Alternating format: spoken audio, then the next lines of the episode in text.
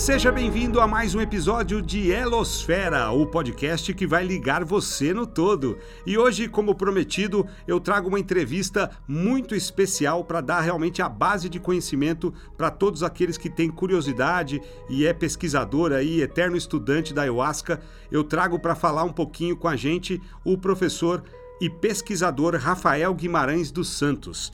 Ele que é reconhecido como especialista em estudo de saúde mental com alucinógenos pela Expertscape, que classifica pesquisadores e instituições baseado na experiência.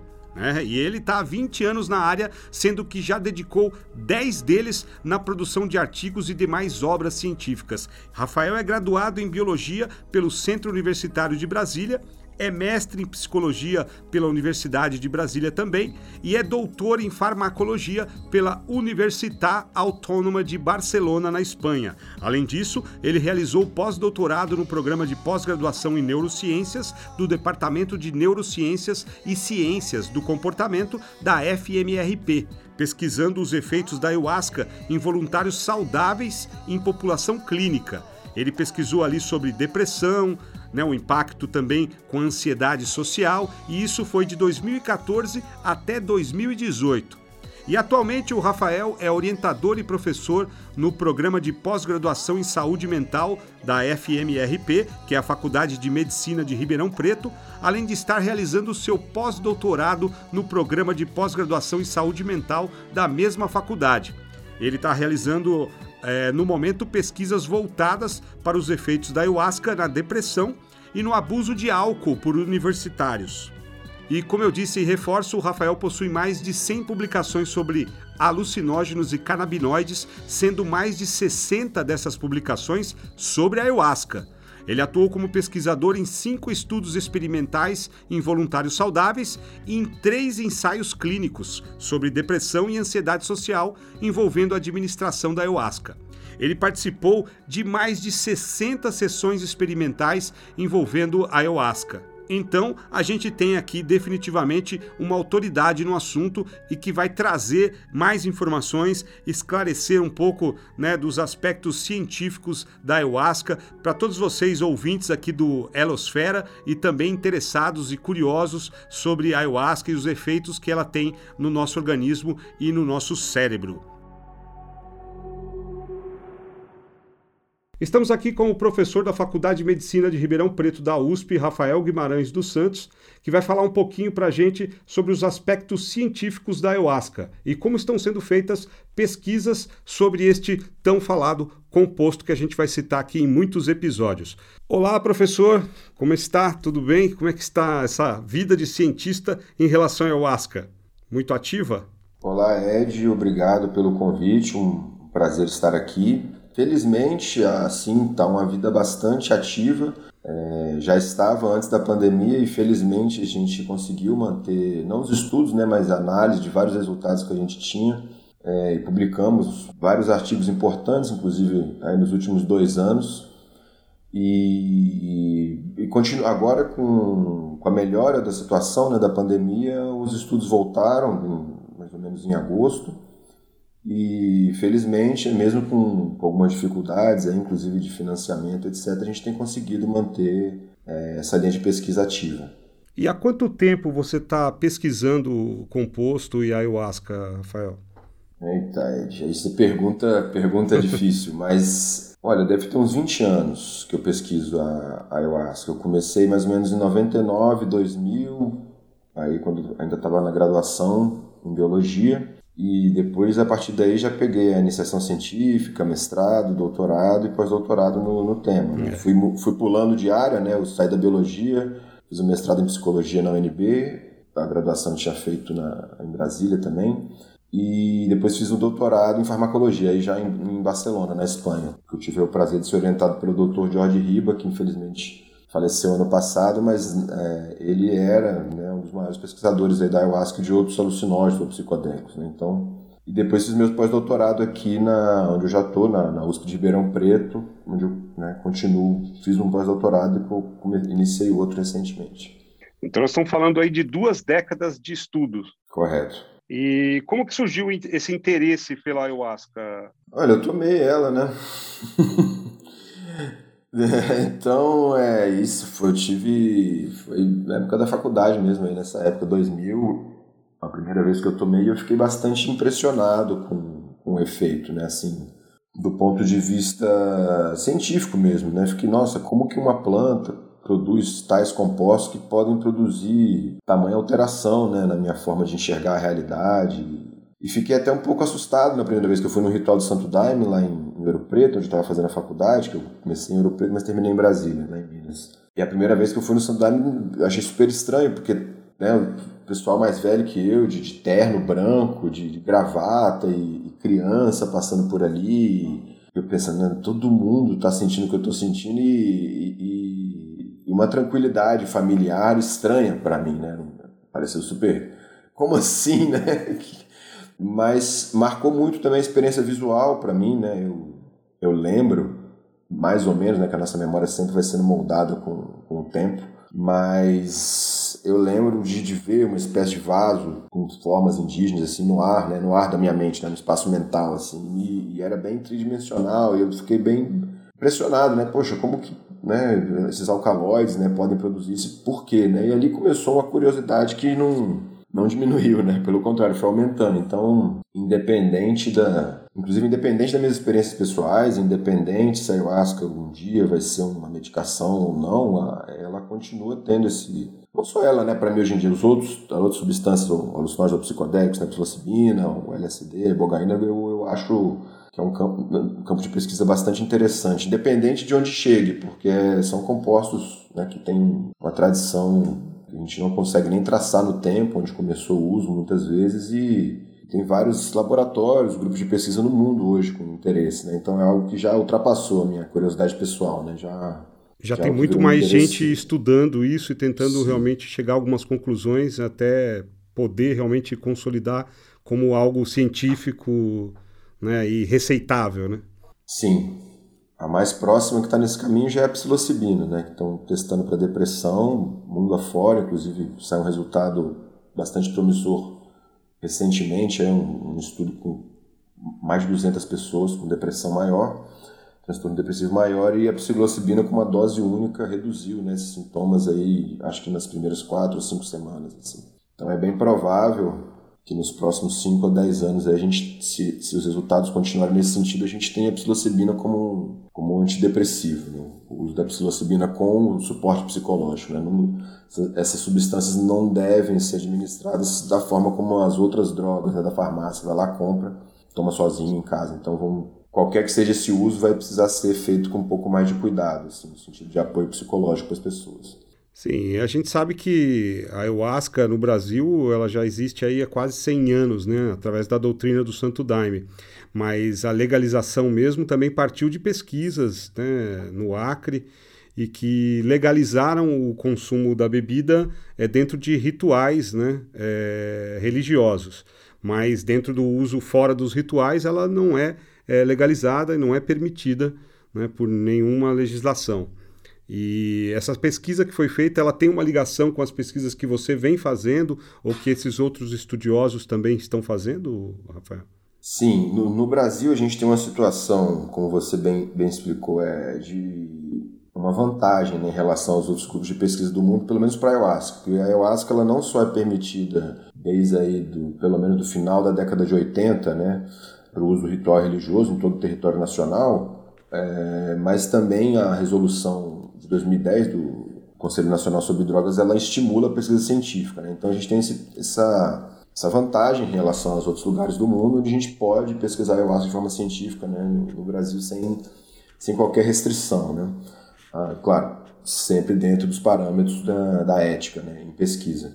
Ah, e sim, a, a maioria das pesquisas no mundo hoje que estão acontecendo com essas substâncias estão focalizando principalmente nessas áreas, né? transtornos do humor, Aí, no caso, principalmente a, a depressão, transtorno de ansiedade, por exemplo, pessoas que têm o que alguns pesquisadores chamam de angústia existencial porque estão perto da morte, por exemplo, pessoas que têm alguma doença grave que ameaça a vida delas de alguma forma. É, então, esse quadro tem sintomas de ansiedade e depressão, também tem estudos com, com LSD nessa área, inclusive uma área de cuidados paliativos, né, que eu tenho muito interesse em pesquisar com a ayahuasca, ainda não tem. Uh, tem com a psilocibina, eu falei LSD, se eu falei LSD tá errado, é psilocibina. Uh, e, e o transtornos relacionados à substância, né, que agora o termo é esse, né, mais dependência química, transtorno relacionado ao álcool, transtorno relacionado ao estimulantes, alguma coisa assim. Que é algo que a gente vê no contexto, por exemplo, das religiões ayahuasqueiras no Brasil desde os anos 90. Né? Desde o início dos anos 90 a gente tem relatos nas comunidades, estudos que a gente chama de observacionais, né, que não são intervencionistas, a gente, aqui no laboratório a gente dá ayahuasca para os voluntários. Esse tipo de estudo observacional você vai, por exemplo, na comunidade do Santo Daime e aplica uma série de questionários de saúde mental para saber como uhum. estão essas pessoas. Uma né? anamnese. Por exemplo, né? E, ou né, pode seguir essas pessoas ao longo do tempo e avaliando, mas desde os anos 90 já tem relatos de pessoas que vão nesses rituais e param de usar cocaína, álcool, melhoram de relações familiares, uh, quadros de depressão, ansiedade, mas é, a, a, gente como cientista, né, a gente vai na igreja católica, no terreiro de Umbanda, no mosteiro budista, e também relata isso, né? Então, será que o chá, do ponto de vista químico, farmacológico, ele, né? E a gente está vendo que ao longo do tempo que parece que sim. Agora você já tem estudos até em animais, né? Você pega cérebro de roedores, por exemplo, onde você mostra que você pega a dimetiltriptamina, por exemplo, que é o, vamos dizer assim, o principal composto psicoativo da ayahuasca, né? Você dá isso, coloca em cérebro de roedores e isso produz mais neurônios, por exemplo, né? Ou aumenta sinapses. Então a gente está cada vez mais saindo de um, olha, parece que é para um é, né? inclusive com evidência, como eu te falei assim, mais biológica. Né? Então, é, cada vez tem tendo mais evidência científica nesse sentido de que esses compostos têm é, esses possíveis efeitos terapêuticos. Agora, isso, sempre falando do ponto de vista científico, né? isso não elimina que uma pessoa, por exemplo, que tem depressão, busque um tipo de tratamento espiritual numa igreja do Santo Daime, do União Vegetal, como ela poderia ir na igreja católica. Isso, isso não tem qualquer problema. Lembrando que isso não é um tratamento médico ou psiquiátrico no sentido estrito de se falar, né? Mas é, a gente não sabe também o que vai acontecer com a ayahuasca. Ela é cultura, a ayahuasca não é só planta, a ayahuasca é planta, ela é cultura, ela é religião e ela não pode ser patenteada. É, então, nós não sabemos o que vai acontecer se esses efeitos positivos da ayahuasca continuarem a a ser demonstrados, né? como ela vai ser vista também como uma planta medicinal pela Anvisa, quem vai poder fazer esses tratamentos, se esses tratamentos forem reconhecidos como tal, psicoterapeutas, né? isso é um mistério que a gente ainda não sabe como, como vai acontecer no futuro. Você comentou aí a respeito do DMT, né? Eu queria que você falasse um pouco mais sobre quais são as ações da, da ayahuasca né, na liberação do DMT e o que é o DMT, para quem não sabe, para quem não conhece cientificamente, explicar um pouco mais esse composto. Bom, para as pessoas entendam, né? imagina, por exemplo, a planta do café. Então, a planta do café produz dezenas, talvez centenas de compostos químicos, um deles é a cafeína. Então você não pode dizer que cafeína é igual a café. A planta tem toda uma fábrica química muito mais complexa do que um composto isolado. Então, no caso da ayahuasca, né? a ayahuasca também produz dezenas de substâncias químicas em quantidades pequenas, mas as principais são as beta-carboninas. Estão, então, né, vamos começar um pouco. Né? A ayahuasca, normalmente, o que, que é a ayahuasca do ponto de vista de planta e química? Né? Normalmente, a ayahuasca ela tem como composição o Banisteriopsis caapi, que é um cipó, e no Brasil e no Peru é adicionado esse cipó a Psicotra viridis. Então, o Banisteriopsis caapi, por exemplo, no Santo Daime é chamado de jagube, e no contexto do, da União Vegetal de Mariri, por exemplo. O Banisteriopsis caapi contém as beta-carbolinas, principalmente armina, tetrahidroarmina e armalina. São os alcaloides principais do Banisteriopsis caapi. No Brasil e no Peru se usa Psicotra viridis, no contexto do Santo Daime da Barquinha Rainha, no contexto da União Vegetal a chacrona que tem a dimetiltriptamina, que é um composto psicodélico ou alucinógeno de efeito e farmacologia similar, por exemplo, a psilocibina, presente em algumas espécies de cogumelos, ao LSD também. Todas essas substâncias têm uma estrutura química e um efeito farmacológico similar. Ah, então, no Brasil e no Peru é isso. Bracerops caapi, como psicótera viridis, e na Colômbia, por exemplo, usa a Diplopteris cabrerana, que é outro cipó que também tem DMT. Então, né, no universo indígena tem dezenas de outras plantas que são adicionadas, mas a gente não precisa tornar esse tema complexo, mas no Brasil, a, o Conselho Nacional sobre Drogas é, define que a ayahuasca no Brasil ela é composta apenas de Banisteriopsis caapi, psicótera viridis. Ah, então, o que, que essas substâncias fazem? Né? Ah, as beta-carboninas, elas inibem uma enzima que a gente tem no intestino que chama MAO, M-A-O, que é monoaminoxidase. Se a gente pegar só a folha da psicótera viridis, que é DMT, e comer, essa enzima digere a DMT e a gente não sente nenhum efeito psicoativo. Então, os indígenas, de alguma forma, que nós não sabemos explicar porquê, se você tem uma tendência a acreditar na cosmologia sagrada, isso foi dado divinamente para a humanidade. Se você é alguém como eu, mais cientista, você vai dizer que foi como por tentativa e erro. De qualquer forma, eles descobriram que quando você coloca o cipó junto com a psicótria viridis, as beta-carbolinas do cipó inibem essa enzima no, no fígado no intestino, ou seja, a DMT então não é degradada e ela sobe até o cérebro onde ela produz seus efeitos. As beta-carbolinas em si mesmas também têm efeitos farmacológicos, por exemplo. Modelos animais em roedores já mostraram que elas têm efeito antidepressivo, ansiolítico e neuroprotetor. Né? Eles é, mostraram, por exemplo, que ela pode gerar também neurogênese, novos neurônios. Tudo isso a nível pré-clínico, não em seres humanos. A DMT ela age no, no, nosso cérebro, nós temos uma série de receptores, por exemplo, que reagem à serotonina, o neurotransmissor. Tem uns 14 subtipos de receptor de serotonina. Tem um deles que chama 5-HT2A, esse 5-HT é de 5-hidroxitriptamina, que é o nome químico da serotonina. 2A. Então, esses receptores 2A da serotonina, eles estão presentes, por exemplo, em algumas áreas do cérebro relacionadas às emoções, à introspecção, a autoconsciência, ao que a gente chama em inglês de mind wandering, que seria o vagar da mente, né, quando a mente está vagando, ou, por exemplo, imaginando. Então, descobriu-se que a psilocibina, o LSD e a DMT estimulam esses receptores. O que, que isso significa? Uh, esses receptores também estão presentes aqui atrás da nossa cabeça. Para quem não sabe, o córtex occipital, onde é processada a, a imagem, ela fica atrás né? entra pelos olhos, mas é processado atrás da nossa cabeça. Então ali também tem vários desses receptores. Então, o efeito subjetivo da ayahuasca, que é muito difícil explicar, mas poderia ser caracterizado, por exemplo, dessa substância geral, né? Sensação de calma, serenidade, facilidade para acessar memórias autobiográficas, ou seja, sobre o conteúdo da própria vida da pessoa. Pessoas às vezes relatam memórias da infância, sensação de bem-estar, sem necessariamente ter uma euforia. Isso é o que a gente vê na maioria das pessoas, né? Ficam mais sensíveis à, à parte perceptiva, cores, sons, cheiro. Uh, acontece o que a gente chama muitas vezes a mistura dos sentidos, que é o que a gente chama sinestesia. Por exemplo, você pode sentir uma cor ou ver um som. Uh, e produz esse tipo de efeito que algumas pessoas chamam de experiências místicas. Né? Daí, com certeza, não vou dizer com certeza, mas muito provavelmente é o motivo porque várias das substâncias são usadas como são desde de tempos que a gente desconhece, né? Esse, esse, esse tipo de experiência de união com todo, de é, como se os, os, contrários não fizessem mais diferença ou sentido, como se tudo no, no fundo fosse interconectado.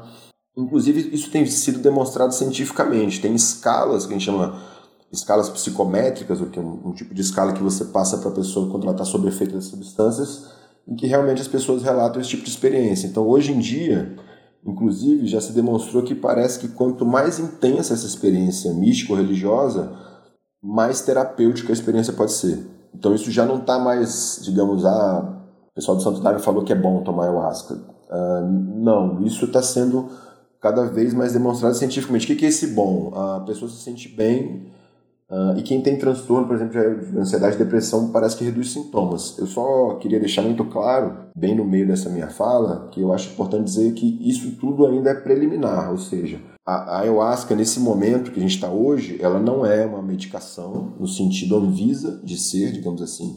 Anvisa no nosso país que determina o que é um remédio ou não. Então, tudo isso que eu estou falando de benefício, por mais é, promissor que seja, ainda é preliminar. Ah, então a ayahuasca não é uma medicação, ainda não pode ser receitada para isso. E então ah, toda essa empolgação que a gente tem na área, que na verdade é compartilhada não só por mim, mas pela comunidade científica envolvida nesse, nesse momento, né? A gente só tem que ter esse cuidado de que por mais que sejam promissores, ainda são preliminares e a gente ainda tem muito que saber. Por exemplo, ah, dos efeitos adversos que a ayahuasca pode ter, né? Que eu conversei um Ed, né, que eu acho uma parte muito importante da gente comentar. Né? Nesses é, estudos, por exemplo, que a gente faz na USP de Ribeirão Preto, a gente faz uma triagem com os voluntários, eles não podem ter, por exemplo, o histórico de transtornos psicóticos, ou a pessoa tem um histórico de transtorno pessoal, ou, por exemplo, tem uma mãe o pai ou irmão, seja parente de primeiro, segundo grau, que tenham, por exemplo, esquizofrenia. Por que, que a gente faz isso? Porque tem evidências de que essas pessoas uh, têm tendência a ter um quadro agudo ou reagudização de um quadro psicótico com essas drogas, ou seja, e aqui eu falo droga no sentido científico e não fique uh, maneira pejorativa, porque eu sei que a ayahuasca é um sacramento para muitas pessoas. Então, só que fique claro que eu não, não considero droga no sentido negativo, aqui só um, nome farmacológico. Uh, então, é, isso a gente tem visto que é raro. Por exemplo, tem estudos desde os anos 90 nos, nos contextos das religiões ayahuasqueiras que observam que sim podem acontecer esses quadros, mas que são raros em relação à quantidade de pessoas que tomam ayahuasca no mundo. Né? Então, os rituais do Santo Daime da União do Vegetal da Barquinha acontece, por exemplo, a cada pelo menos a cada 15 dias no país inteiro, e a gente tem evidência de pelo menos umas 20 mil pessoas tomando ayahuasca, cada quinzena né, no, no país, sim. Sem ter evidência de que, por exemplo, tem quadros psicóticos acontecendo de maneira, uma incidência aumentada por causa disso. Então a gente não tem evidência disso, mas a gente sabe que é raro, mas pode acontecer. Então, outra coisa boa, né? Em nenhum estudo no mundo, dos estudos modernos, ou seja, de 2000 para cá, com LSD ou com psilocibina com ayahuasca, em nenhum estudo aconteceu um episódio psicótico. Nenhum. Zero. Por que, que isso acontece? Porque as pessoas são triadas e a equipe também é treinada para fazer aquilo.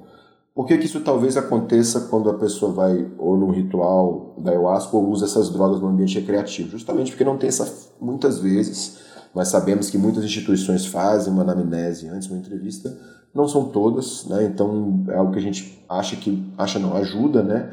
Você triar certos indivíduos de tomar ayahuasca. Por exemplo, indivíduos que estão claramente com alteração de consciência, ou que têm um transtorno psicótico, ou que têm essa história, porque não é garantido, mas a gente a evidência sugere que essas pessoas têm maior risco, né? Eu já ouvi, inclusive, pessoas do, do, do Santo Daime do Vegetal falar, olha, nós temos esquizofrênicos na comunidade, nós damos doses reduzidas e a pessoa tolera, então, assim, é, eu escuto isso com todo respeito, mas da minha posição de cientista, é, eu não concordo, né? Então, assim, por mais que eu res... não aconselho, porque eu acho que isso pode reagudizar alguns sintomas, mas eu também não vou dizer isso para alguém que está bem adaptado, né? Você chegou a comentar que realmente o DMT ele faz um aumento das sinapses no cérebro, né? Então, o que se fala muito dentro da doutrina é que o Daime, a ayahuasca, ela tem uma, uma expansão de consciência essa expansão, muitas vezes eles numeram isso, é 90 vezes, 100 vezes. O que é essa expansão de consciência em relação à consciência normal? Até quanto a ayahuasca ela pode expandir essa consciência e às vezes até esses problemas psicóticos que a pessoa tem, né? Porque se ela expande a consciência, ela também deve expandir esses é, problemas psicológicos, né? Ou, ou, não é assim? Como que funciona isso no, no teu estudo? Porque, assim, no, no, contexto científico, nós não tratamos essas substâncias como expansoras da consciência. Esse é um termo uh, que é usado mais no contexto religioso ou ritual. Às vezes, alguns, talvez alguns pesquisadores podem dizer isso em algum contexto específico. Por que, que eu estou te dizendo isso? A gente não. É difícil você dizer que expande a consciência quando, do ponto de vista científico, você não tem um conhecimento claro uhum. do que é a totalidade da consciência ainda. Sim. Então, a gente não usa a palavra expandir. Então, vou te dizer o que, que aparece no contexto científico, por exemplo. Isso sim poderia ser talvez um análogo à expansão dessa consciência. Né? Então, já se demonstrou com estudos com neuroimagem, por exemplo, que o repertório de funcionamento do cérebro sob efeito dessas substâncias ele aumenta. Então, digamos que você tem normalmente caminhos que estão sendo feitos pelo seu cérebro para você ir no seu dia a dia, só que quando você toma essas substâncias, áreas que normalmente não estão conversando entre si começam a conversar. Então seria isso o que isso, que isso quer dizer, né? Então a comunicação entre estas áreas cerebrais ela fica diferente. Isso não quer dizer necessariamente, cientificamente falando, que é positivo, nem negativo, né? Então tem uma alteração no funcionamento do cérebro, que cientificamente a gente ainda não sabe é, se isso reflete, por exemplo, no, necessariamente reflete no efeito terapêutico. O que eu estou querendo dizer com isso? Eu te falei, né? A gente tem estudo da DMT mostrando que aumenta neurônio em cérebro de rato. Aí a pergunta vem, mas se isso é um efeito biológico, será que tem que ter esse efeito psicológico para melhorar? Ou seja, será que a experiência psicodélica ela é necessária para o efeito terapêutico?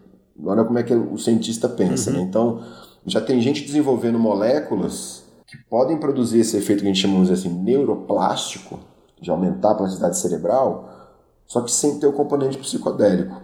Então a gente não sabe ainda, do ponto de vista Sim. científico, se essa experiência religiosa que as pessoas que vão, por exemplo, no ritual de ayahuasca buscam, se ela é necessariamente terapêutica. Então, eu não estou nem questionando aqui a, a validade uhum. ou não do, do uso religioso. Entendi. Né? Isso, não, isso não é questionado, tem que ser respeitado, etc. Mas quando a gente começa a falar de pensar em, em remédio, uhum. né, a gente, o, o, cientista pensa, mas essa alteração da consciência ela, ela, é um efeito colateral, talvez. Ele não pensa como a pessoa do, ritual que fala, olha, esse efeito subjetivo ele é, é a essência da minha vivência religiosa. O cientista muitas vezes pensa, será que é necessário Será que essa sessão de 4, 5, 6 horas que a gente tem que fazer com entrevista, acompanhamento psicológico, é viável para transformar em uma forma de terapia no futuro? Será que tem forma de ser feito mais rápido, mais barato, menos aparatoso? O cientista pensa assim. Então, uhum. uh, é por isso que eu, né, voltando à sua pergunta, a gente não sabe se está expandindo a consciência, ela está alterando o funcionamento cerebral que de alguma forma. Altera, é fato. Com né? certeza altera e e associando com o que você falou, né, com a psicopatologia, vamos dizer assim. Parece que sim. Então, veja só como é que a gente vê, né? Esses receptores 5-HT2A, por exemplo, já sabe que eles estão relacionados com a esquizofrenia de alguma forma, por exemplo. Então, a gente tem medicações que são chamados antipsicóticos que bloqueiam esses receptores. Então, olha só como é que tem uma relação biológica, né? Então, você tem uma substância que estimula esses receptores e produz uma experiência, como vou dizer como você, de expansão da consciência. E aí você tem subdrogas, remédios, que você bloqueia esse receptor num paciente que tem transtorno de alteração do pensamento, isso ajuda esse paciente. Então, por isso que eu falo, uma coisa vai no, no sentido contrário, né? Por isso que eu acho que se uma pessoa já é esquizofrênica e está frequentando, por exemplo, o neurônio vegetal, ela não vai ficar mais esquizofrênica. Ela não vai desenvolver uma nova esquizofrenia. Ela pode talvez ter um efeito agudo de intensificar os sintomas durante a experiência. Eu vou dizer para nossa conversa aqui, né, que ok, a pessoa está vivendo assim bem no, contexto da neuro vegetal, eu não vou questionar isso. Agora, a minha preocupação é alguém que não tem transtorno, alguém que não tem transtorno nenhum e pode vir a desenvolver um transtorno, inclusive crônico, pelo uso dessa substância. Né? Então, essa é a minha maior preocupação. Então, se a pessoa já é esquizofrênica e vive ali na comunidade há anos e está bem adaptada, eu não vou questionar isso. Agora, alguém que nunca tomou essas substâncias e tem uma sensibilidade, vai no ritual e desenvolve um, quadro psicótico que pode ser, inclusive, necessitar uma internação psiquiátrica, a gente sabe que isso acontece raro, mas acontece aqui. É, no HC de Ribeirão Preto já, já tivemos pessoas internadas nessa situação então, essa é a nossa preocupação. Então, a gente quer deixar claro que essas substâncias têm efeitos benéficos, promissores, mas que elas têm que ser tratadas com muito respeito, seja no ambiente científico ou no ambiente ritual. Né? Então, é, é o maior risco delas. Né? Seja psilocibina, LSD, ou, ou, não é o assunto da conversa hoje, mas a própria maconha, né? É, o maior risco dessas substâncias é na esfera psiquiátrica e psicológica, e é na esfera dos transtornos psicóticos. Né? Então, é, isso já é observado desde os anos 60, quando, por exemplo, a psilocibina e LSD eram já usadas na, na clínica. Né? Até 1970, antes da proibição das pesquisas com essas substâncias, elas foram administradas a literalmente milhares de pacientes, com resultados promissores nas mesmas áreas que a gente está vendo agora, depressão, ansiedade, uso de drogas. Só que já tinham observado esse risco com psicose lá. Então isso é o que a gente tem que, que respeitar, não é uma coisa como eu falei, a gente nunca observou isso em um estudo clínico nos últimos 20 anos. Não é possível fazer esses estudos sem que isso ocorra, mas é justamente aí no uso mais uh, ou ritual quando não é feito com devido cuidado ou recreacional é onde isso pode ocorrer. Então uh, esse, esse eu diria que é o maior risco. E a ayahuasca tem digamos um, um risco a mais do que a psilocibina e o LSD porque ela tem justamente as beta-carbolinas. Então as beta-carbolinas elas ela tem o mesmo funcionamento de alguns antidepressivos. Né? Então, o que elas fazem? Elas inibem a recaptação de monoaminas. Então, o que é isso? Você tem os dois neurônios, um neurônio libera, por exemplo, a serotonina, e o outro recebe a serotonina.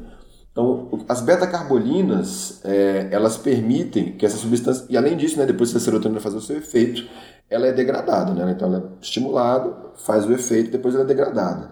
Essas substâncias presentes na ayahuasca, elas inibem justamente essa parte da degradação. Então, ela não é essas substâncias não são degradadas. Então, elas ficam Continua mais tempo ali na sinapse.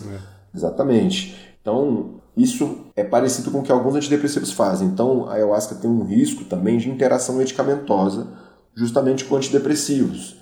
Ah, então a gente sabe também, né, várias pessoas no contexto espiritual já, já, já chegaram para a gente falar, olha, conhecemos vários indivíduos que usam antidepressivos há anos no contexto do Daimler, da União do Vegetal, e não tem problemas. Então o que eu vou falar com isso? Olha, eu, escuto sua observação, mas se eu vou fazer um estudo no laboratório, nós não podemos, nesse momento, incluir pessoas tomando medicação, porque pode acontecer uma reação adversa. Então, assim, a gente tem que ter muito cuidado com isso. Então, o fato de que está sendo observado na parte é, dos rituais, na, no dia a dia, que parece que não ocorre, é sinal positivo, mas não é garantia é, de que não ocorra. Então, quando a gente vai fazer um estudo aqui, a gente tem que ter todo esse cuidado. E eu acho que no contexto ritual, esse cuidado também deveria ser aplicado porque é isso, né? Acontece alguma coisa com uma pessoa do ponto de vista negativo, é vira manchete, aparece na mídia de forma muitas vezes escandalosa e prejudica e mancha de certa forma a imagem de um uso que está sendo feito há décadas de maneira é, aparentemente segura, né? Então é a triagem de pessoas tomando medicações e com transtornos psicóticos eu acho que é parte essencial é, para melhorar a segurança do uso da ayahuasca no contexto seja ritual ou, científico. Sem dúvida. Como você coloca a ayahuasca, as propriedades que ela tem é, muito similares aí a, a, psicotrópicos, né? Você acredita que o uso da ayahuasca dentro desse universo de pesquisa que você já vem observando, ela pode causar uma dependência também nessas pessoas que estão sendo tratadas e de alguma forma estão melhorando nesses sintomas com, com o uso da ayahuasca? É, não, não tem qualquer evidência de que a ayahuasca possa produzir dependência. Pelo contrário. É, repito, não só a ayahuasca, como a psilocibina e o próprio LSD. Embora parte da sociedade é, veja essas substâncias de forma apenas negativa e associada ao uso recreativo, talvez pelo contexto que nós somos educados a percebê-las assim, né, por como drogas proibidas e de uso né, que fazem necessariamente mal, nenhuma delas tem um padrão de uso repetitivo, como a gente pode imaginar o crack, ou o tabaco, ou o próprio álcool. Né? Então, o que, que acontece? Você toma ayahuasca ou a psilocibina, você tem uma experiência de 4, 5, às vezes 6 horas. Então, dificilmente você vai vivenciar isso, vai querer vivenciar isso todo dia. É muito intenso, muitas vezes exaustivo, ponto de vista até físico, né? Você fica cansado de participar dos rituais a não ser que seja um período de festa específico religioso, a maioria das pessoas não fica tomando ayahuasca, nem psilocibina, nem LSD todo dia. Até porque essas substâncias, especialmente a psilocibina e a LSD, elas produzem intolerância muito rápido. Então o que, que é isso? Você tomar LSD hoje e que, a tomar a mesma dose amanhã, ela já não vai ter o mesmo efeito. Se você tomar 3, 4 dias, você nem vai sentir mais o efeito. Então ela desenvolve tolerância muito rápido. Então você tem que dar um intervalo para poder tomar de novo. Então tudo isso é, farmacologicamente faz com que a substância já tenha menos potencial de abuso. É, diferente de uma droga que você toma, ela tem um efeito euforizante rápido. Por exemplo, você fumar crack ou injetar heroína. Né, e que passa muito rápido, te dando a vontade de usar de novo. Né? Então, uma experiência de 4, 5, 6, no caso da LSD, por exemplo, 8, 10 horas, é, é diferente. Então, é, já tem estudos feitos, né, por, inclusive por, por, pesquisadores espanhóis, internacionais e brasileiros, mostrando que não tem evidência de um padrão repetitivo e abusivo de consumo de ayahuasca, e pelo contrário, a gente tem relatos, como eu falei, desde os anos 90, do contrário, né, que após o ingresso nessas cerimônias, várias pessoas relatam o abandono do, do padrão de consumo de outras substâncias, principalmente aí é, cocaína, álcool e tabaco. É, então, essas propriedades também que, de certa forma, alteram a consciência, como a cocaína, ou mesmo a maconha, o álcool, qual é a, a diferença básica entre essas substâncias e, o, e a ayahuasca? Onde elas agem no cérebro? É, é em locais diferentes? Sim, é uma, boa pergunta. Para tentar ser breve né, e, claro, assim, né? As drogas, chama, as, as drogas de abuso, então aqui, eu estou colocando aqui é, álcool, tabaco, nicotina, os psicoestimulantes aqui entre a cocaína, anfetamina, dependendo até a própria cafeína, a maconha e aí os, os opiáceos, né, heroína, morfina, de forma geral, né? Todas essas drogas, de maneira geral, elas estimulam um outro neurotransmissor que é a dopamina. Então a dopamina ela é. Os receptores de, de dopamina estão presentes no que a gente chama de é, área de recompensa do cérebro. Então são áreas, por exemplo, como o núcleo accumbens ou a área tegmental ventral, que tem esses, esses neurônios que estão relacionadas à, à motivação de forma geral. Então, pessoa, por exemplo, que faz um uso repetitivo de cocaína ou álcool, ela está constantemente estimulando esses neurônios nessa região cerebral. Então, o que, que, de maneira breve, né? Depois de um tempo, essa área vai precisar desse estímulo. Então, essa é uma possível explicação pela necessidade da pessoa voltar ao uso. Né? Então, isso clinicamente acompanhado muitas vezes de sintomas de abstinência, de depressão, ansiedade, mas assim, o estímulo constante dessa área, né, dessas áreas sem dopamina seria aí, digamos, um núcleo cerebral relacionado ao abuso de substâncias, né? A ayahuasca, a DMT, a psilocibina e o LSD não estimulam essas áreas. Elas atuam em outros receptores, como eu falei, o 5HT2A, que estão presentes em outras áreas cerebrais, por exemplo, na parte mais externa do córtex, assim, externo pensando do centro da cabeça irradiando para fora, em direção aos cabelos, essas áreas que eu comentei de dopamina são áreas presentes em áreas mais internas, áreas subcorticais, enquanto as de serotonina são presentes em áreas mais externas ou corticais. Então, presentes em talvez processos cognitivos mais complexos. Né? Então, e tem uma coisa bem interessante, né? A depressão, a ansiedade e o uso abusivo de drogas, elas têm em comum, de certa forma, um padrão repetitivo de comportamento. Seja no caso da depressão e da ansiedade, por exemplo, pensamentos negativos sobre si mesmo, sobre o mundo. E no caso das drogas, aí pensamentos é, no mesmo tema e, e circulando sempre na mesma, na mesma temática, né? Isso acompanhado do quadro clínico. Então, uh, inclusive tem um sintoma de depressão se chama ruminação, que é a pessoa ficar literalmente tendo um ciclo de pensamentos repetitivos negativos. Já se sabe cientificamente que, por exemplo, a ruminação está associado a um conjunto de áreas cerebrais que é chamada DMN, ou Default Mode Network, ou rede de funcionamento padrão, será uma possível tradução em português. São várias áreas que estão hiperestimuladas justamente quando você está nesse processo, por exemplo, de ruminação. E já se observou com neuroimagem que os psicodélicos, os alucinógenos, fazem o efeito contrário nessa região cerebral. Então, olha que interessante. Então, se você tem uma região que está hiperestimulada, associada a pensamentos negativos de si mesmo, de, do mundo, comportamentos negativos, seja aí com, com as drogas ou o comportamento de ficar mais isolado socialmente, por exemplo, a depressão e a ansiedade. E aí você tem substâncias que desinibem, né, que, digamos, que inibem essa, esse conjunto de regiões. E aí alguns pesquisadores falam que isso abre uma janela de possibilidade que, olha, você estava num patrão repetitivo, agora você não está mais e você tem aí uma possibilidade, e aí entra de novo o conceito da neuroplasticidade, né? E você tem uma janela onde o seu cérebro está diferente e possivelmente é mais propício a aceitar mudanças de comportamento e de pensamento.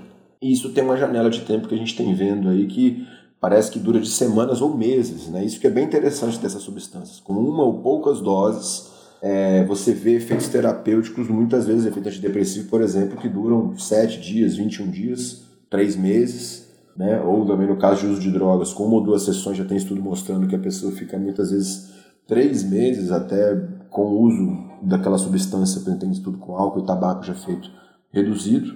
Então é esse é esse panorama, né? Então elas funcionam diferente das, das substâncias de uso abusivo comumente, até pelo efeito subjetivo que elas têm, né? E, e, tem essa base farmacológica, né, que também parece que está onde justamente onde estão os seus efeitos terapêuticos. Né? De certa forma, eu não gosto de usar esse termo para não parecer uma coisa da moda, né? mas tem muitas pessoas usando esse termo que é uma espécie de reset. Né? Você tem uma espécie de, de, de reset no seu cérebro, de reinício, que você tem uma janela de tempo aí onde essas mudanças podem acontecer.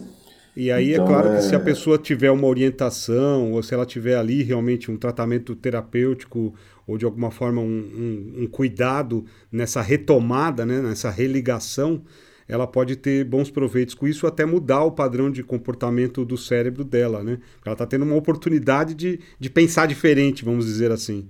É justamente isso que a gente está pesquisando. E o, e o quanto que, por exemplo, uma técnica de psicoterapia associada é necessária ou não, e a quantidade, né? Uhum. Porque imagina que gente, nós somos, né, vivemos um país com uma série de, de problemas socioeconômicos E eu não imagino o modelo brasileiro similar ao, ao que é feito nos Estados Unidos ou na Europa, por exemplo, que é uma, um consultório com headphone, um contexto, de certa forma, chique, é, classe média, voltado assim para uma classe média que tem aí um, um pensamento mais aberto para certas é, filosofias orientais, então muitas vezes com mindfulness, né, uma cara assim um pouco alternativa. Então eu não, eu não eu acho isso um modelo que é válido no exterior, mas não não pouco pode provável ser aqui no transladado no Brasil, né? Então os estudos que nós fazemos aqui em Ribeirão Preto, então nós, nós tentamos priorizar um método que ele seja seguro, mas que ele possa ser replicado. Então imagina, imagina num futuro que ok, a ayahuasca mostrou com todos os padrões científicos que pode ser usada como antidepressivo uma vez por mês, por exemplo. Porque a gente também não sabe, a gente fez o estudo com uma dose, achou efeito antidepressivo, mas isso não é um tratamento. As pessoas às vezes, ah, vocês fazem tratamento. Não, não fazemos tratamento. Nós fazemos um experimento. A gente não sabe uhum. qual que é a frequência da ayahuasca como antidepressivo. Por exemplo, é uma vez no mês, é uma vez a cada três meses? Não, não sabemos. Ninguém sabe. Então, aqui na USP de Ribeirão, a gente tenta fazer um modelo que seja seguro e facilmente replicável. Então, tem alguns estudos no exterior que colocam, por exemplo, oito horas de terapia antes, mais uma ou duas sessões experimentais de oito horas cada uma e oito horas depois.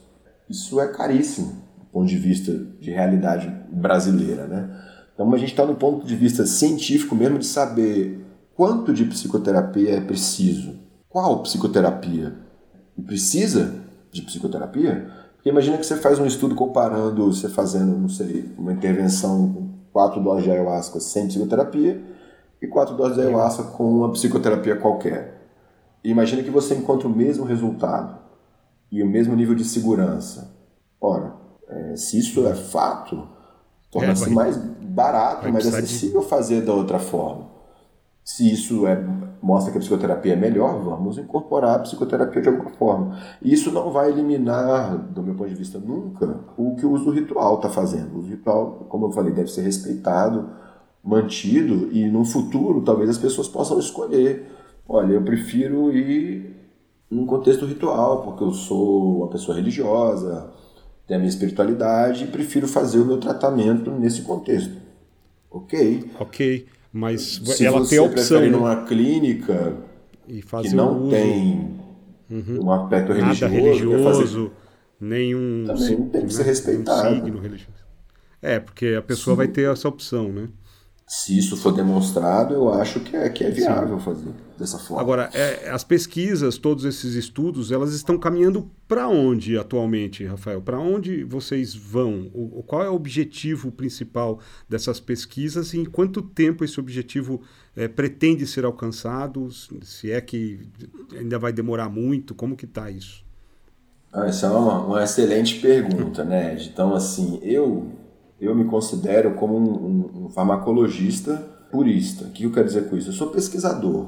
Eu estou há 20 anos nessa área. Eu não comecei e não tenho hoje, assim, nossa, o meu objetivo é transformar a ayahuasca numa medicação. Não é. Nem é o objetivo do nosso departamento. Então nós fazemos pesquisa. É uma, é uma área interessante, é uma área que tem relevância mundial hoje em dia, né? Nós, nós, colocamos o Brasil no mapa, né? Como o maior centro de pesquisa de ayahuasca do mundo. E eu tenho, né? Sem falsa modéstia, eu tenho aí uma pesquisa recentemente mostrando aí que eu sou, em termos de numericamente, a pessoa que mais tem publicação no mundo e no Brasil, né? Sobre sobre a ayahuasca. Então a gente faz isso porque permite a gente entender algo que ocorre no nosso país. É importante para entender a segurança, né? Várias vezes a gente é chamado para depor ou, ou para fazer relatório mundo afora. Olha, chegou um indígena aqui na Holanda com esse líquido marrom. O que, que é isso? É, o que, que tem aqui? Faz mal? Não faz? Então tem essa parte que isso independe se a ayahuasca um dia vai ser uma medicação. Então eu, como eu falei no início da conversa, né? eu sempre achei a ayahuasca, essas outras substâncias é, curiosas do ponto de vista científico. E elas vão continuar sendo, seja para estudar processos da consciência, né, da mente humana, por que, que a gente tem essas alterações, como que funciona, isso está relacionado com alguma psicopatologia, será que a alucinação visual do esquizofrênico vai pelo mesmo caminho da vivência visual da, da DMT? Né? O que, que a DMT faz no nosso corpo? Né? A gente tem DMT endógeno, a gente nem falou disso. O que, que a DMT faz no nosso corpo? Ninguém sabe ainda. Eu vou nessa direção. Se no meio do caminho, a gente sempre tem que fazer isso pensando na sociedade, né? Então, não pode ser só a minha curiosidade do Rafael, tem que associar isso a um, digamos, a um, a um, um fato social, né? Então, a segurança, conhecer o que faz na sociedade e sim buscar é, a implementação daquilo se se mostrar como uma forma, uma ferramenta terapêutica. Mas não é o objetivo aqui do departamento e nesse sentido necessariamente. Né? Então aqui a gente trabalha com canabidiol, que é um produto derivado da maconha, tem parceria com né, empresas, tem todo esse lado da indústria farmacêutica que a gente também trabalha. Então a ayahuasca, como eu falei, não pode ser patenteada, mas né, a gente não sabe o que vai acontecer se ela se demonstrar, se comportar, digamos, como um remédio. Você diz assim, hoje o teu trabalho, a tua pesquisa, ela tá em, vai se aperfeiçoando, vai observando cada vez mais, vai combinando esses resultados, né? vai avaliando é, tudo que você está aí estudando. E existem outras pessoas que, que estão fazendo outros estudos e que estão bebendo nessas fontes desses estudos que você está realizando e, e caminhando para uma, uma espécie de legalização ou para transformá-la num remédio, ou alguma coisa assim? Ou são poucos estudos hoje no Brasil a respeito disso? Olha, no Brasil, é, o nosso grupo aqui da USP de Ribeirão Preto, juntamente com o grupo da Universidade Federal do Rio Grande do Norte, principalmente pelo grupo Tutu, é, de Araújo, é, o grupo do professor Toffoli na, na Unicamp, tem um grupo agora crescendo recentemente na USP de São Paulo, vai começar um estudo com ibogaína também. Temos o grupo da Unifesp, se eu não falei algum grupo, as pessoas me desculpem, mas eu diria que esses são os principais núcleos onde podem ocorrer estudos clínicos. Eu nem falei da parte pré-clínica, que aí tem outros, vários outros grupos. Uh, até onde eu sei, os estudos mais avançados são os nossos em associação com o FRN, inclusive porque nós fizemos em parceria. Os nossos dois estudos com depressão foram feitos em parceria. E até onde eu sei, né, eu não posso falar pelo FRN, mas não tem é, nenhum dos grupos caminhando com esse objetivo. Olha, queremos transformar a ayahuasca em uma medicação. Não, não, até onde eu sei, não é isso, justamente pelas questões culturais. É isso, isso pode é, ser a consequência do trabalho, não, não é o objetivo, né? Não é o objetivo. Imagina que a gente encontre alguma forma híbrida. Olha, às vezes as evidências são suficientes para dizer que é, de repente a ayahuasca pode ser classificada como uma, uma planta medicinal pela Anvisa e talvez isso possa ser usado na legislação de terapias alternativas, por exemplo. Eu não sei. Eu realmente uhum. não sei como isso poderia ser legislado, mas a nossa ideia é se isso for legislado seja da forma mais justa e, e, e respeitosa, respeito, né, que, que respeite a história da ayahuasca, né? Então, seja o que for feito, que seja feito dentro de toda a legislação que respeite a biodiversidade, a tradição do, do uso, é, no mínimo, centenário aí desses, desses grupos. Então pode ter certeza que qualquer movimento nesse sentido que a USP faça como instituição vai ser respeitando toda essa, essa legislação, né? se a gente caminhar para isso. É, então acho que você deu um panorama geral né, de como é o funcionamento no cérebro. A DMT foi muito enriquecedor. Acho que se a gente for conversar mais e se aprofundar até nos seus estudos para é, conversar sobre esses pacientes, é assim que, que se chama? Como que o, as pessoas pode, que se submetem são pacientes, pode né? Ser, se, é, se é a população clínica, paciente. Se é uma pessoa saudável, pode ser um voluntário, por exemplo. Você já está há 20 anos praticamente pesquisando, né? Então é um, é um período longo. Você tem quantos anos? Desculpa perguntar. Fiz 41, já 30 agora. Metade da sua vida pesquisando ayahuasca né? vendo psicotrópicos é, e avaliando esses pacientes e as reações dele e até tendo contato com depressão de, de muitas pessoas, né? E o que, que você acredita, por exemplo, nesse momento atual, depois de pandemia e de tudo mais, como que está a depressão nas pessoas ou o que, que a gente pode fazer para melhorar ou o que, que você aconselha as pessoas que você já observou e mesmo essas outras que hoje estão aí acometidas pela depressão, elas podem fazer para buscar algum caminho, alguma coisa que pudesse melhorar os sintomas ou esse tipo de, de tratamento. É, é a busca por um terapeuta, é a busca por uma interiorização. O que, que o cérebro coloca para você dentro das suas pesquisas que realmente é eficaz ou que de alguma forma faz algum trabalho positivo em relação à depressão?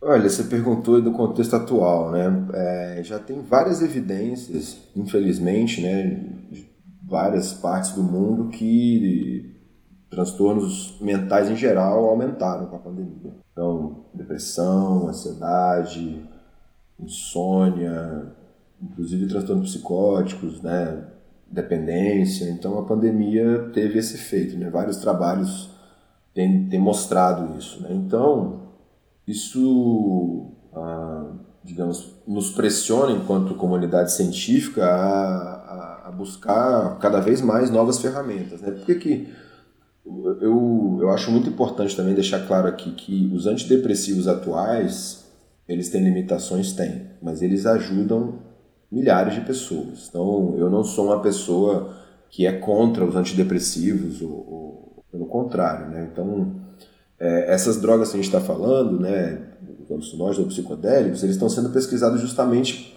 porque eles parecem oferecer algumas coisas diferentes Diferente. e talvez melhores. Então, por exemplo, um antidepressivo tradicional você tem que tomar todo dia, ou pelo menos aí umas 3, 4 semanas para ele começar a fazer efeito e muitas vezes tem que tomar por muitos meses ou até anos, né?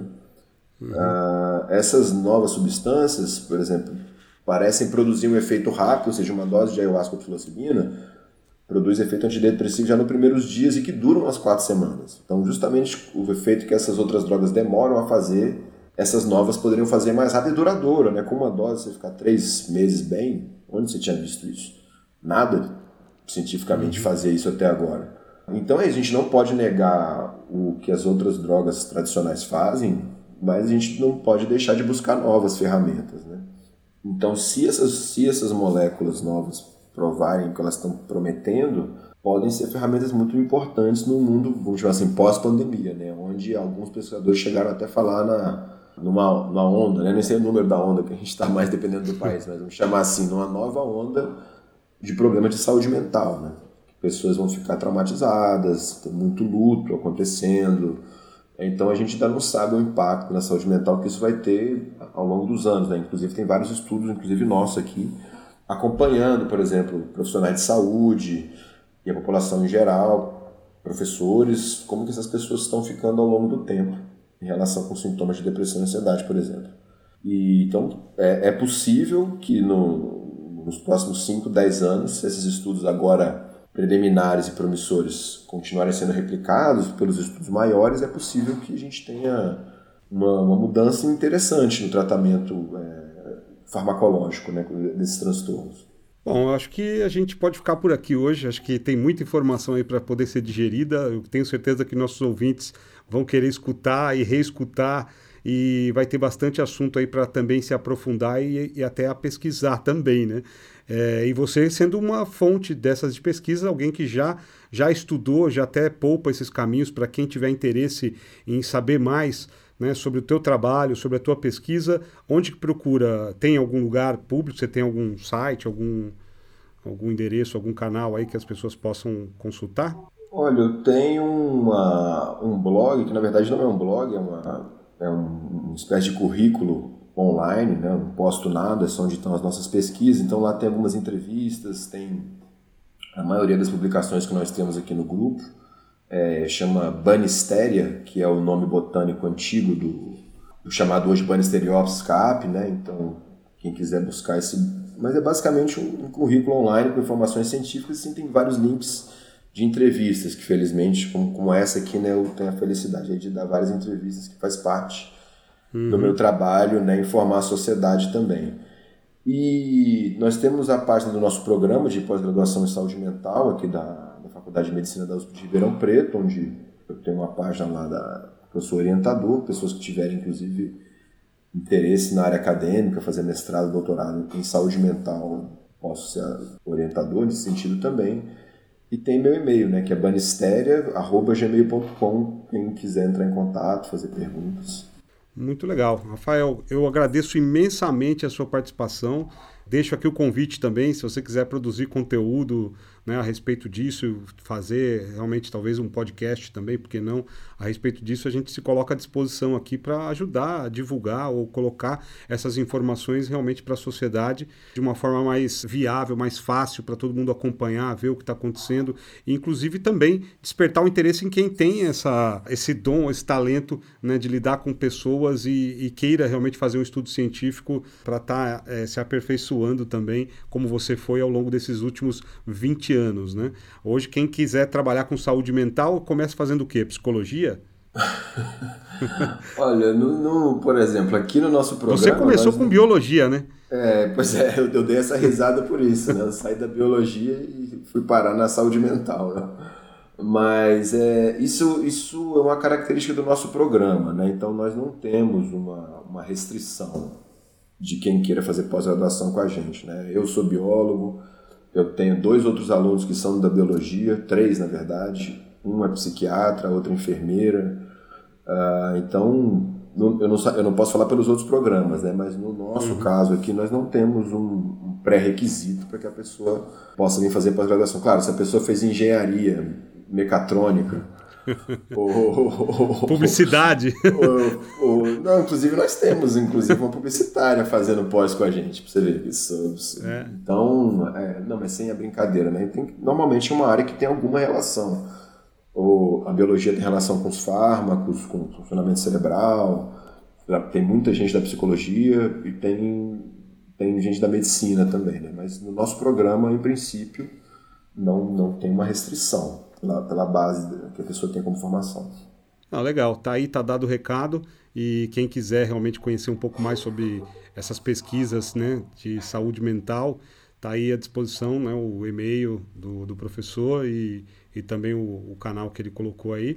A gente encerra essa entrevista por aqui, realmente com uma colocação de que a saúde mental ela deve ser cada vez mais estudada para que a gente possa oferecer para a população, né, para a sociedade, alternativas para lidar com essas dificuldades que o cérebro às vezes encontra, né, e coisas imprevisíveis como a própria pandemia ou situações do dia a dia da família e a busca realmente por soluções que possam dar um pouco mais de condição para a sociedade caminhar com a saúde mental em dia.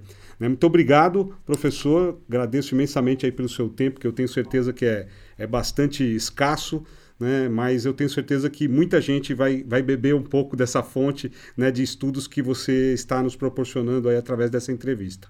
Obrigado, Ed. Um prazer participar e pode contar comigo para outras entrevistas, se tiver interesse e falar dos nossos estudos de forma mais Perfeito. Detalhada, tenho certeza, é, tenho certeza que interesse. o caminhar desse canal que também é novo, né? Então é um canal novo.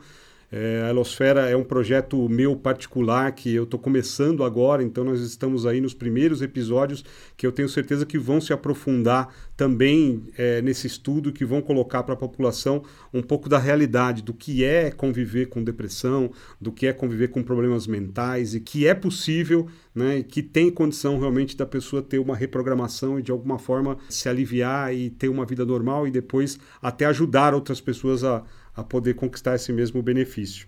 E eu tenho certeza que estudos como o seu, ele vai fazer com que realmente a população comece a se interessar um pouco mais né, por outras saídas alternativas ou por outros tipos de terapia ou de medicamento, que enfim a gente vai trazer aqui também como conteúdo. Então dá soluções e dá opções para que a sociedade possa lidar aí com a saúde mental de uma forma mais fácil, mais prática e principalmente com pessoas que têm aí propriedade no que estão falando.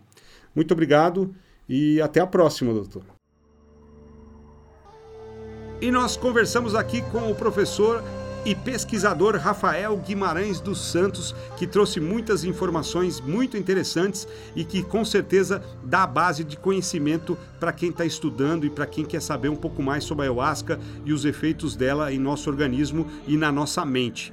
E a gente traz no próximo episódio mais informações sobre a doutrina do Santo Daime. Agora a gente começa a mergulhar um pouquinho sobre o que é a doutrina, como funcionam os rituais. Então, até a próxima semana com mais um Elosfera, o podcast que vai ligar você com o todo. Até lá!